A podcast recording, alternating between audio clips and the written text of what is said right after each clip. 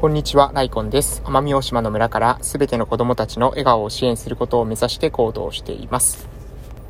さて、えー、本日も考察放送をしていきたいと思いますけれども、本日はですね、えー、問題解決のステップということで話していきたいと思います。えー、皆さんですね、問題解決っていう言葉を聞いたときに、えどういったイメージを浮かべられるでしょうか？なんか問題があったらですね、それを、えまあ、私がよく前は問題発見して、問題分析して問題解決するのが、ステップですよっていうことをもしね、あの、言ってることを覚えてくいる方がいたらですね、非常に嬉しいなというふうに思うんですけれども、まあ、私がですね、その問題解決を、まうん、だから今日の題名って正確には違いますね。問題解決を、えー、していくときにっていうのは確かに問題発見して問題を分析して問題を解決する。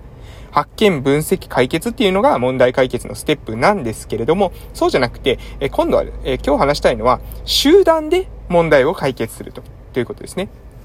ポイントは集団で解決するという時です。えー、で、集団で解決する時においても、えー、最終的にはですね、問題解決していくフェーズになれば、それは、えー、発見、分析、解決という、このフェーズを通らざるを得ないんですけれども、でも、え実はですね、これだけでは集団での問題解決っていうのは実はね、できない。っていうことですね。えどういうことというふうに思われる方がいらっしゃるかもしれませんけれども、え、それはですね、何かというと、集団内ではですね、まあ要するに、え、人それぞれに正解があったり、人それぞれに視点があったりするわけなんです。なので、え、集団内で問題を解こうとしたとしても、その問題の見え方が個人個人微妙に違う、ここをですね、しっかりと理解しておく必要があります。で、これはですね、皆さんね、分かってるようで分かってないんですよ。分かってるようで分かってない。いいですか？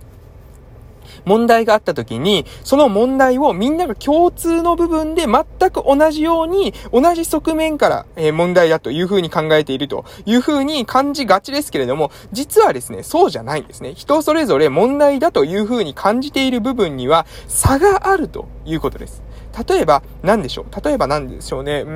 ん、まあ、どこかの会社が、えー、利益を独り占めしている。どこかの地域でどこかの会社が利益を独り占めしているなんていう、えー、ことを想定してみてください。もし、例えばね、どっかの地域でもあそこばっかり、えー、儲かってて、あそこばっかり儲かっちゃってるっていう時に、えー、それに対してですね、えー、なんか、あの、問題だというふうに、例えば思ったとしましょう。そして事実、それが地域の問題だったとしましょう。じゃあその時にですね、どういったところに問題意識を持っているのかっていうのは実は人それぞれ異なるんですよ。例えば、もうそこが儲けることによってね、そこ以外の、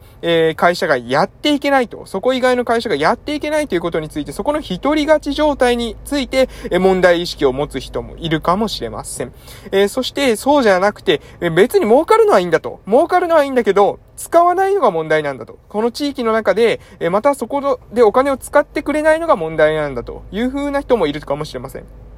そして、他にも結構、えー、これも意外と多いのかなと思うんですけど、その人がもう個人的に嫌いなんだと、その、そこでのトップみたいな人が、えー、個人的に嫌なんだと、えいう風に思ってる。とにかくあいつがやることは信用ならねえみたいな感じで、え思っている。えそういった人もね、いるんじゃないかなと思います。えなので、問題と言ってもね、あの会社が問題なんだと言ったとしても、その問題というものが、実は複数の問題を、え複数の人がそれぞれ個別に取り上げているケースっていうものがあるということです。。えー、先ほども言いました会社が問題。一つの会社、あの会社が問題だというふうに言ったとしても、あの会社の、えー、一人勝ち状態が問題なのか、それともあの会社が儲けて使わないことが問題なのか、そこ、それとも、その、えー、仕切っている人のパーソナリティが嫌いなんだ、みたいな。そこの代表のパーソナリティ、個人的な、えー、性格みたいなものが嫌なんだっていう風な、えー、問題、人格面が嫌なんだみたいな問題。えー、この問題っていうのは、それぞれ違うわけですよね。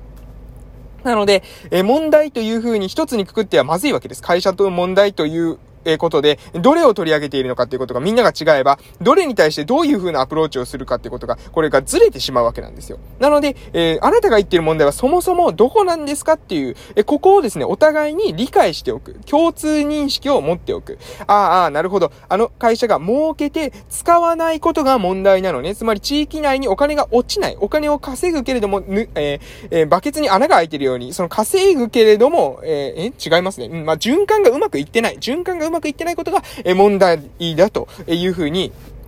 えー、思っているという共通認識をもしみんなが持っていれば、それに対してのアプローチのアイディアっていうものがある程度ですね、その、えー、絞られてくると思うんですけど、それぞれ個別に問題をも抱えている状態で、えー、解決策を言っていくと、その解決策自体が何を解決したいのかがよくわからないということになってしまいますし、なかなかですね、もうその妄想もの議論がですね、噛み合いませんね。なぜなら前提として共有している問題がそれぞれずれているからです。本当の問題だと思っている部分はどこなんですかっていうことをですね、え具体的にそこまで話し込んでおく必要があると思います。で、私はですね、これを、えわかりやすく言うと、コミュニケーションの段階だということです。要するに集団で問題解決を行うためには、えステップ1、コミュニケーションの段階、ここを挟まざる、え挟まなくしてですね、問題解決はないということです。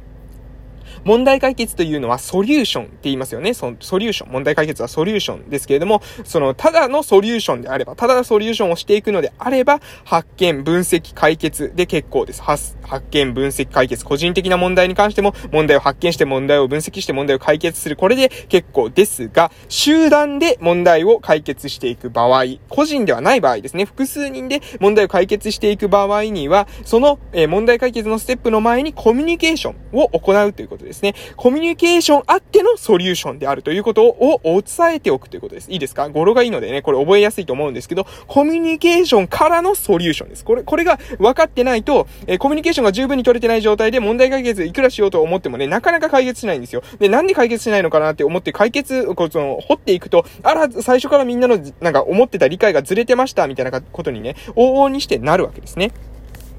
で、人間っていうものは他人をコントロールすることはできません。基本的に相手、えー、人間がコントロールできるのは自分だけです。自分だけですね。相手をコントロールすることはできません。相手が変わったとしても、自分の、と、なんか何かしらの作用によって変わったとしても、それは相手があくまで変わろうと思ったから変わったわけであって、あなたがですね、どうこうやってこうコントロールしたわけではないんですね。うん。し、そう、するべきでもないと思います。もしかしたらね、こう、あの、なんか、あの、マインドコントロールなんていうことをね、あの、いろん、まあ、ありとあらゆる方法を使えばできるのかもしれませんけれども、それは私はするべきではないと思います。なので、えー、人はコントロールできないし、コントロールしてもいけない。それを無理やりしようとしたらおかしいことになってしまいますよ、ということですね。なので、えー、相手はコントロールできない。だから、せめてコミュニケーションを行いましょうということなんですね。コントロールできないから、それぞれが納得がいくコミュニケーションを先に行っておく。で、コミュニケーションがしっかり取れた状態で、ソリューションに当たれば、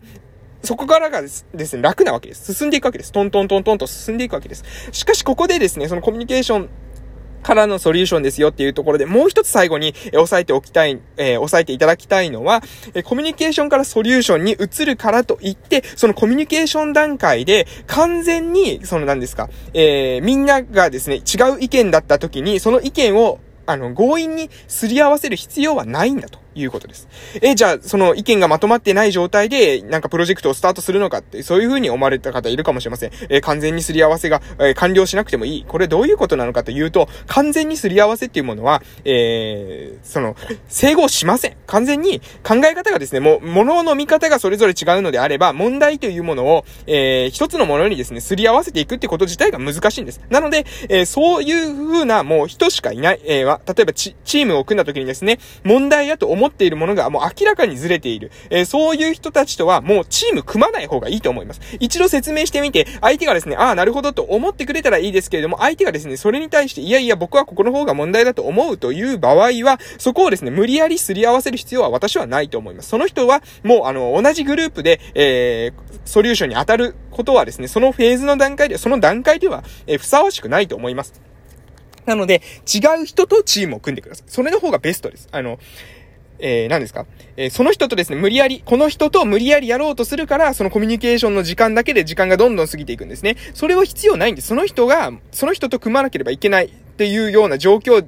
そんな、その、まあ、そういった状況の時もあるのかもしれません。会社の中とかでね、えー、もう決まれた、えー、チームはこのチームでやっていきなさいなんて決められた時には、それをですね、コミュニケーションのコストがかかったとしてもそこを突破するしかないんですけれども、そうじゃなくて、自分がやりたいこと、自由な発想でやるプロジェクト、チームビルディング自体も自分ができる、自分がチームを作っていくことができる段階であるのであれば、コミュニケーションの段階で明らかにずれてるなっていう人は弾いてください。その人と無理やりやる必要ないです。その人が必要なような気がしていたとしても、その人の能力がいくら優優れていたとしても、えー、ソリューションの段階、その思い描いているソリューション、解決した状態というものがずれているんであれば、いずれですね、トラブルになってきます。な、だから、最初にですね、問題を解決していくときに、えー、作っていくチーム、チームっていうものは、えー、自分と、えー、同じようなソリューションを求めている人ですね。同じような解決策。そしてそれに納得がいって、